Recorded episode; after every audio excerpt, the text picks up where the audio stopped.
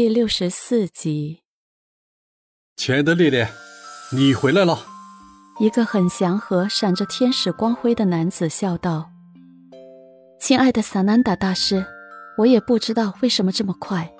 不过刚刚在来圣殿的路上，我突然想起，我好像还没有完成我的使命。”是的，亲爱的烈烈。不过我知道你既然回来了，就一定会来看我的，而且我还有事情要和你说。是什么事情？你不仅要完成原来的任务，而且要有个孩子。亲爱的烈烈，通过对待这个孩子，告诉人们什么是无条件的爱，如何面对生命的功课。哦，那谁愿意去做我的孩子呢？萨南达大师微笑的对远方的一个男孩子招了招手：“是我是我。”一个小男孩跑了过来，非常可爱，笑得明媚灿烂。你要做我的孩子，你叫什么名字？我叫阿索卡。小男孩笑笑地说：“好的，阿索卡，我会尽量做个好妈妈的。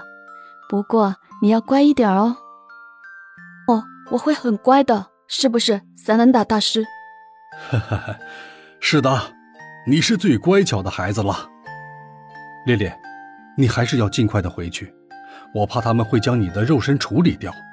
萨南达大师忽然紧张的说：“嗯，是的，这次一定要完成我的使命。”你会的，亲爱的烈烈，我会加持你，保护你的。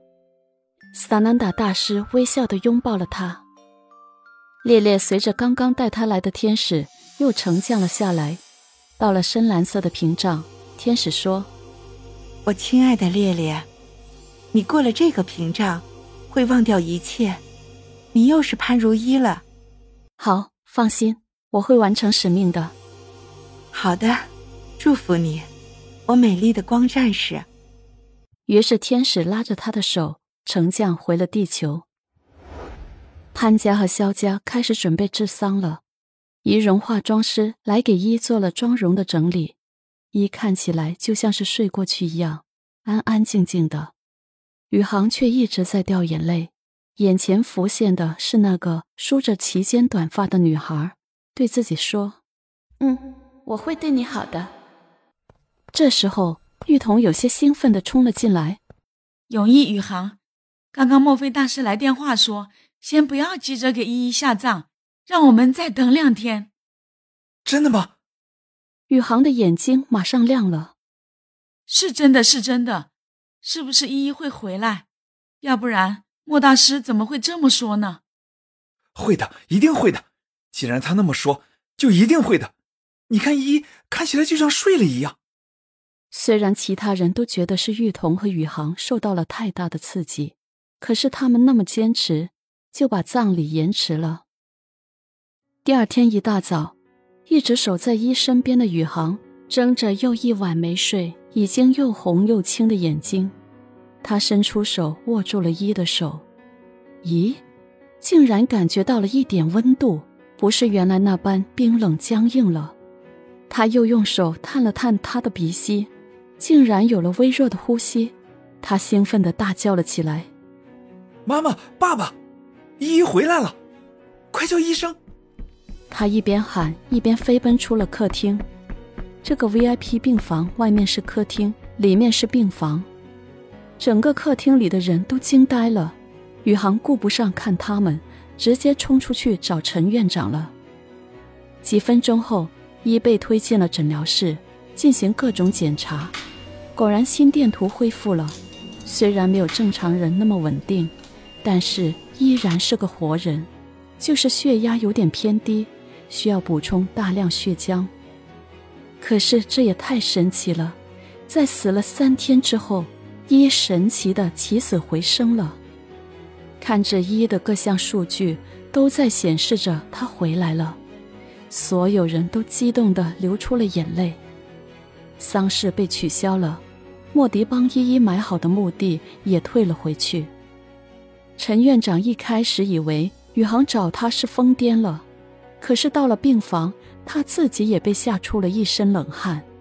在医学上，他们的诊断没有任何问题，而且依依已经有三天没有呼吸，没有心跳，身体也已经冷却僵硬，现在却奇迹般的活了回来，他简直呆若木鸡。